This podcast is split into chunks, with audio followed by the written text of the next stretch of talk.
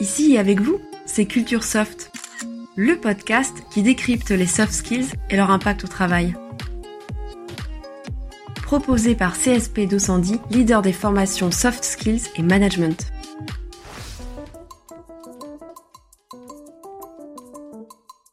Bonjour tout le monde Bonjour, bonjour, on espère que tout va bien depuis votre dernière écoute au niveau pro comme perso. Et on vous souhaite d'avoir connu un maximum de sensations, d'émotions. Par exemple, d'avoir sauté à l'élastique, d'avoir pleuré à chaudes larmes devant un bon film, une série, un livre mélodrame. Euh, non, je pensais pas à ça. Ah d'accord, nos amis qui nous écoutent n'ont pas besoin de pratiquer un sport extrême pour éprouver des émotions. Non, et heureusement. Les émotions nous accompagnent chaque jour, et c'est aussi le cas au travail. Pourtant, j'ai le sentiment qu'elles sont longtemps restées à la porte des entreprises. C'est vrai. Mais la tendance a changé grâce aux travaux du psychologue américain Daniel Goleman, tout d'abord, dans les années 1990. Ce nom me dit quelque chose. Il a mené des recherches auprès de milliers de salariés pour identifier le rôle de cette forme d'intelligence sur la réussite professionnelle. C'est ça. Désormais, l'intelligence émotionnelle est aussi reconnue dans le monde pro grâce aux études qui ont établi un lien entre émotion et performance, sous l'angle de la coopération notamment. Love, hate, welcome to the film. Sans aller jusqu'à la caricature, bien sûr. Ok, j'ai compris. L'intelligence émotionnelle va donc nous mobiliser dans cet épisode. Voilà, même si on l'a déjà évoqué à plusieurs reprises. Oui, il me semble bien. Avec la connaissance de soi, par exemple, qui est l'un de ses piliers si je me souviens bien. Et quand on a décrypté l'empathie, autre ingrédient clé de l'IA. Attends, qu'est-ce que l'intelligence artificielle vient faire là-dedans? IE, pas IA. Cela dit, si on en croit quelqu'un comme Alexandre Pachulski, entre autres, le développement de l'IA dans le monde professionnel met à l'honneur les soft skills et les émotions, parce que l'IA ne peut pas rivaliser avec l'être humain sur ce plan-là. Effectivement, si je reviens à ce qu'on s'est dit juste avant, si j'ai bien saisi, l'IE se décompose elle-même en plusieurs compétences soft. Oui, l'intelligence émotionnelle constitue une famille de soft skills à part entière, même si on peut l'envisager en tant que soft skills singulière. D'ailleurs, pour certains experts, il ne s'agit pas d'une compétence, mais plutôt d'une aptitude qui repose sur la mobilisation d'un certain nombre de soft skills. Hop, hop, hop, hop, hop, hop. Je te propose de laisser ce débat aux experts. Ça me va. Ce qui nous intéresse est plus concret.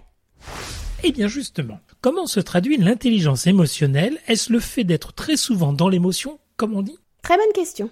On va y réfléchir ensemble. Minute brainstorming. Alors, dans quelles circonstances peut-on dire que les émotions agissent positivement sur notre vie pro? Eh bien, je dirais quand, quand nos émotions personnelles ne nous perturbent pas au travail.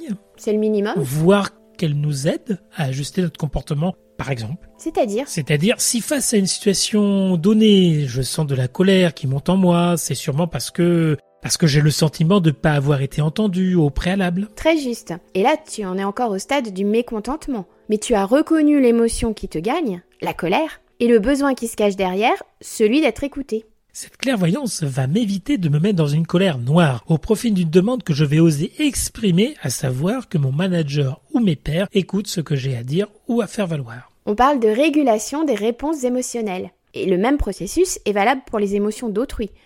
Ça facilite énormément la collaboration avec nos collègues, notre manager, notre entourage professionnel en général. Difficile de ne pas souscrire à ce que tu viens de dire. Revenons à la racine de l'émotion.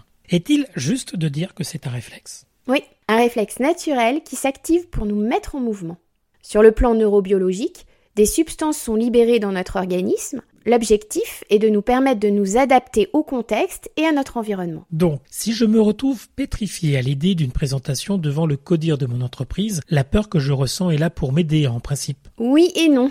Nous ressentons les mêmes émotions que nos ancêtres il y a des milliers d'années. Mais la peur face au danger portait alors sur des enjeux vitaux au sens premier du terme. Dans ton exemple, on n'en est pas tout à fait là.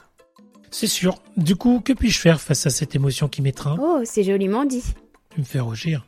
Sérieusement, dans le contexte d'une présentation au CODIR, l'émotion se manifeste pour te rappeler que tu dois te préparer aussi bien que possible parce que l'événement est important. N'y a-t-il pas aussi une histoire de petite voix intérieure? Si, si, une petite voix qui nous dit que de toute façon, on n'y arrivera pas.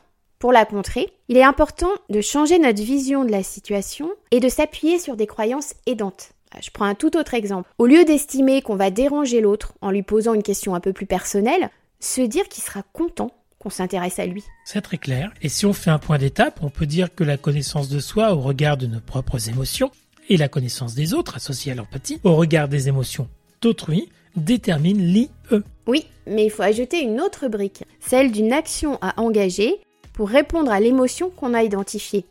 En allant un peu plus loin, au niveau individuel comme au niveau collectif, on aboutit à la capacité d'adopter une stratégie comportementale qui favorise les émotions et les évolutions positives. Si on illustrait ça pour mieux comprendre, admettons que j'hésite à accepter une nouvelle fonction. Je poursuis.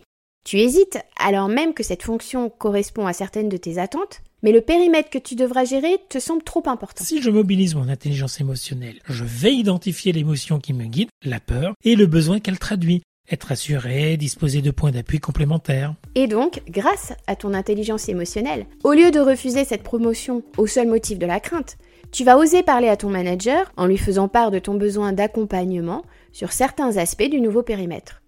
C'est plutôt intéressant, non? Je ne vais pas dire le contraire. Il me semble plus facile, entre guillemets, d'y voir clair sur ses propres émotions que sur celles des autres, parce que se mettre à la place des autres et donc faire preuve d'empathie ne garantit pas de bien identifier leurs signaux émotionnels. Ce n'est pas faux. Comment est-ce que tu repères une émotion chez l'autre? Par des réactions physiologiques et corporelles, la respiration accélérée, la transpiration, la posture spécifique, le ton de la voix. Voilà. Après, c'est vrai, l'intensité des signaux peut varier d'une personne à une autre. D'où l'utilité d'identifier les profils émotionnels. Il y a plusieurs méthodologies qui existent, mais on peut prendre celle de, du neuroscientifique Richard Davidson. Là, tu vas, tu vas te demander si c'est la résilience qui domine chez toi, euh, si, si c'est l'attention qui domine chez ton collègue, l'intuition sociale chez ton manager. Il existe six styles émotionnels distincts. Ah, d'accord. Et on peut faire ce travail tout seul? Le fait de suivre une formation facilite les choses, c'est sûr.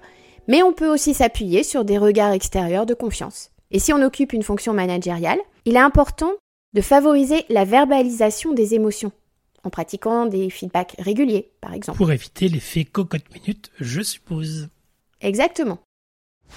Il y a tout de même un paradoxe. On dit que l'intelligence émotionnelle monte en puissance dans les entreprises, et pourtant les collaborateurs sont de plus en plus stressés. Je te l'accorde, c'est un paradoxe. Mais il faut se remettre dans le contexte. Le développement de l'intelligence émotionnelle est très très récent dans les entreprises.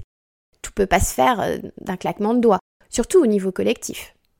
Plus ce processus va se diffuser dans les organisations, plus la régulation du stress va progresser, parce que les deux sont intimement liés. Tu me rassures. Et si l'émotion est déjà à son comble au moment présent, que faire? Là, il existe des techniques de respiration et de relaxation euh, qui permettent d'agir sur le rythme cardiaque pour envoyer des messages positifs au cerveau. Roger, Roger, on calme les neurones et on fait descendre la pression. En quelque sorte.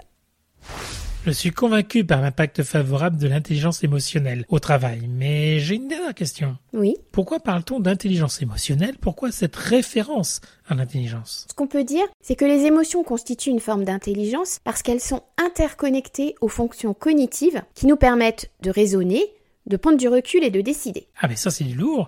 La cognition et les émotions seraient liées? C'est ce qu'ont montré des chercheurs comme Peter Salovey et John Mayer pour info, sont les créateurs du Yale Center for Emotional Intelligence. En réalité, quand nous prenons une décision dans un contexte donné, notre cerveau traite de façon inconsciente le souvenir de situations comparables, puis les réactions émotionnelles que celles-ci avaient déclenchées, et aussi le résultat concret qui en a résulté. Ah, sur ce sujet, on peut aussi consulter les travaux d'un Français, le neurophysiologiste Alain Berthoz. Écoute, je te laisse pour aller les consulter de ce pas, surtout si ça me permet de prendre de meilleures décisions en mobilisant mon IE. Ah, euh, d'accord. Ah bah, ok. Nous, on se donne rendez-vous très vite.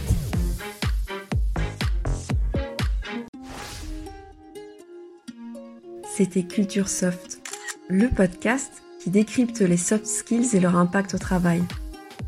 Retrouvez tous les épisodes sur le blog de CSP 210 et sur vos plateformes habituelles. Merci de votre écoute.